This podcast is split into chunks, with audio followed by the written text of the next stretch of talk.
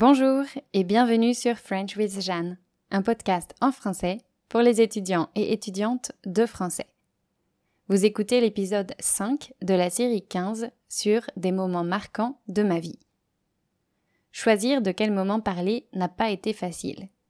Il y a tellement de moments marquants dans une vie. Il y a des rencontres qui donnent une nouvelle direction. Il y a des événements qui changent nos perceptions. Il y a des aventures à l'origine de grandes réalisations. Il y a des mots qui restent en tête pour toujours, il y a des gestes qu'on ne pourra jamais oublier, il y a des sensations qu'on essaiera de retrouver. Pour ce dernier épisode, j'ai choisi de parler de mon expérience à Phuket, en Thaïlande. Au moment où j'écris cet épisode, je suis toujours à Phuket, mais je rentre bientôt en France. Et au moment où vous écouterez cet épisode, je serai déjà partie. J'ai hésité à choisir cette période parce qu'elle n'est même pas encore terminée. Et pourtant, je sais déjà que je suis en train de vivre un moment marquant. Je vous explique pourquoi aujourd'hui. N'oubliez pas que vous pouvez accéder au texte de cette série sur mon site web pour seulement 6 euros.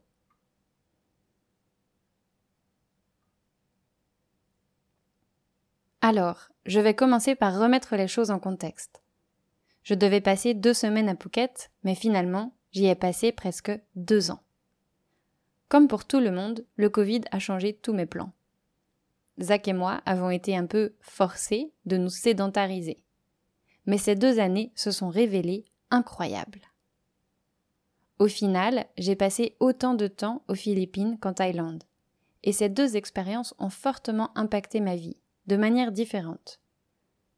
Aux Philippines, j'ai découvert les avantages et les inconvénients d'habiter dans un pays étranger et fondamentalement différent du mien, avec tous les défis que ça comporte. Vivre à Cebu City était fatigant, comme je l'ai déjà dit dans l'épisode 3 de la série Portrait de ville. En Thaïlande, j'ai appris à profiter de la vie, comme on peut le faire seulement dans un pays qui n'est pas le sien. Habiter à Phuket était facile et naturel.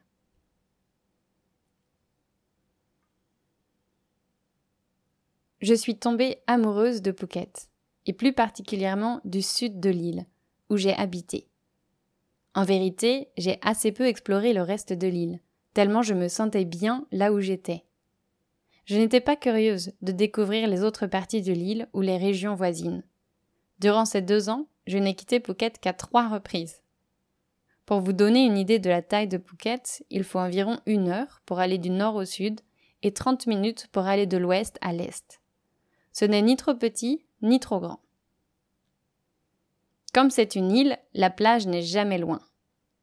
À l'horizon, on voit les îles voisines, et je ne pourrais pas dire à quel point j'aime ces paysages. Je crois que ça me rappelle la beauté des Philippines. La mer est belle, il fait beau, il fait chaud. Il y a quand même la saison des pluies, mais personnellement, je l'apprécie autant que l'été. Les Thaïlandais sont accueillants et chaleureux.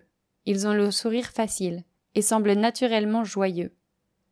C'est un pays relativement sûr, comparé aux autres de la région.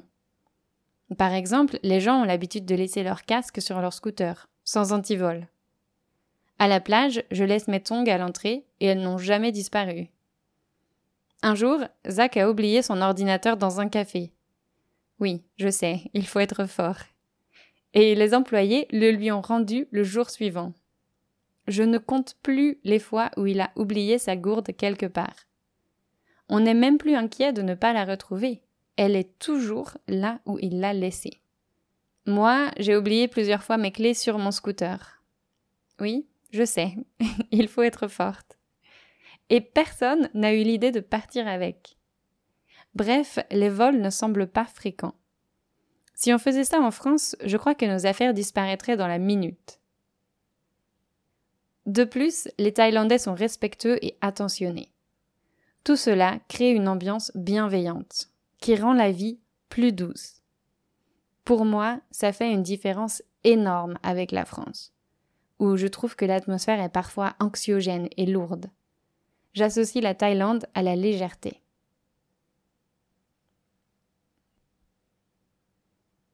J'ai conscience que ce sentiment vient sans doute du fait d'être étrangère. Je ne sais pas si les Thaïlandais seraient d'accord avec moi. Personnellement, j'ai l'impression qu'en vivant à l'étranger, je me place dans une situation d'entre-deux. Je ne suis pas en France, et j'échappe donc à ces aspects négatifs. Mais je ne fais pas partie intégrante de mon pays d'accueil. Et j'échappe donc aussi à ces aspects négatifs. J'ai l'impression d'être en marge partout, ce qui me donne accès au meilleur des deux mondes. Parfois, je me sens un peu égoïste de penser comme ça, car j'ai l'impression de ne pas remplir mes devoirs de citoyenne. Mais au final, les bénéfices pour ma santé mentale ne sont pas négligeables. La qualité de vie à Phuket est vraiment incroyable pour moi. J'ai accès à un style de vie que je ne pourrais probablement jamais m'offrir en France. Je peux louer un appartement tout près de la plage, sans qu'on me demande de garant et sans condition de revenu. Je peux me déplacer facilement grâce à mon scooter, dont les réparations ne coûtent pas un bras. Je peux engager une femme de ménage, je peux manger au restaurant tous les jours, je peux m'offrir des massages régulièrement, je peux prendre des cours de yoga ou de danse sans avoir besoin de m'engager pour, un an. Je vis comme une princesse.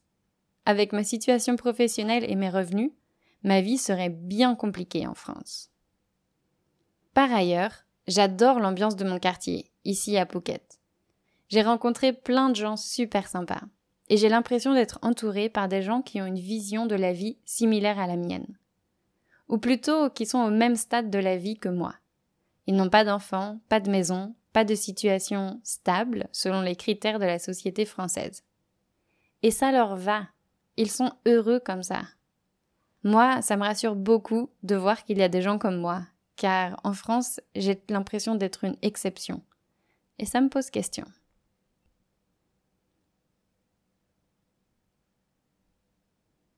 Durant ces deux années à Phuket, j'ai eu la chance de faire pas mal de nouvelles expériences. Je pense à trois d'entre elles qui ont eu un impact considérable. La première, c'est d'avoir réussi à faire du sport régulièrement. J'ai déjà dit dans des épisodes précédents que je ne m'étais jamais considérée comme sportive. Mais maintenant, je sais que c'est une étiquette que je peux enlever. Car ça fait plus d'un an que je fais du sport plusieurs fois par semaine. Et c'est une grande nouveauté pour moi. Je suis surtout surprise d'aimer autant la course à pied. Je m'étonne encore de ressentir l'envie d'aller courir. J'espère que je réussirai à garder cette habitude quand je serai en France. La deuxième chose, c'est d'avoir appris à danser. J'ai pris des cours de bachata et de salsa et j'ai appris un peu de kizomba aussi. Ce sont trois danses latines. Là encore, ça a été une expérience marquante car j'ai toujours pensé que je n'avais aucun rythme. Maintenant, je sais que c'était une pensée limitante. Et je pense que tout peut s'apprendre, à condition d'y investir du temps, de l'énergie et sans doute un peu d'argent. En tout cas, quand je danse, en cours ou en soirée, j'oublie tout le reste. Je suis dans le moment présent et je me sens vivante. J'ai tendance à beaucoup réfléchir, donc je vis ces instants comme des pauses bienfaitrices. Toutefois, pendant de longs mois, apprendre à danser était plutôt le contraire, des moments d'inconfort. J'ai mis longtemps à réussir à lâcher prise, à me sentir à l'aise en dansant avec n'importe qui, à me sentir bien dans mon corps. J'ai encore du boulot à faire sur ces plans-là, mais le progrès est bien visible. La troisième expérience marquante a été de faire le Miracle Morning. J'en ai parlé dans le premier épisode de la série Ma Bucket List. En bref, ça a été un mois dédié au développement personnel. Et ça s'est révélé très puissant. Cette expérience a été possible à Phuket car c'est un environnement sain, où beaucoup de personnes prennent soin de leur santé physique et mentale. Là encore, j'ai vu les changements en moi, mon état d'esprit qui évoluait au fil des jours, et j'ai compris le pouvoir des bonnes habitudes. En 2022, j'aimerais réitérer l'expérience et trouver le moyen de faire du développement personnel une pratique quotidienne.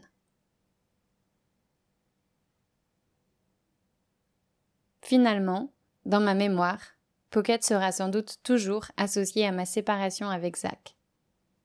Cette séparation est évidemment l'un des événements les plus importants de ma vie. Il est encore impossible de mesurer son impact sur moi et sur ma vie en général, car c'est trop récent. Je suis toujours à la recherche de mon nouvel équilibre. et vous vous doutez que ce n'est pas facile.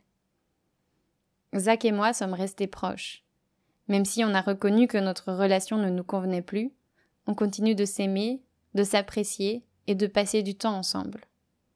Je n'ai aucune idée de quand je le reverrai. Ça peut être dans deux mois, dans deux ans ou dans deux décennies. Je ne peux pas me dire qu'on ne se reverra jamais, car je ne peux pas imaginer ma vie sans lui. Et c'est précisément pourquoi quitter Phuket est extrêmement difficile. J'ai peur qu'on se perde et cette idée m'est complètement insupportable. Du moins pour le moment. Alors, j'ai conscience d'être en train de vivre un moment marquant. Et c'est une situation très étrange. Et je dois le reconnaître, absolument épuisante. Je suis à un moment charnière de ma vie, en pleine transition. Rentrer en France sera un déchirement, mais aussi un soulagement.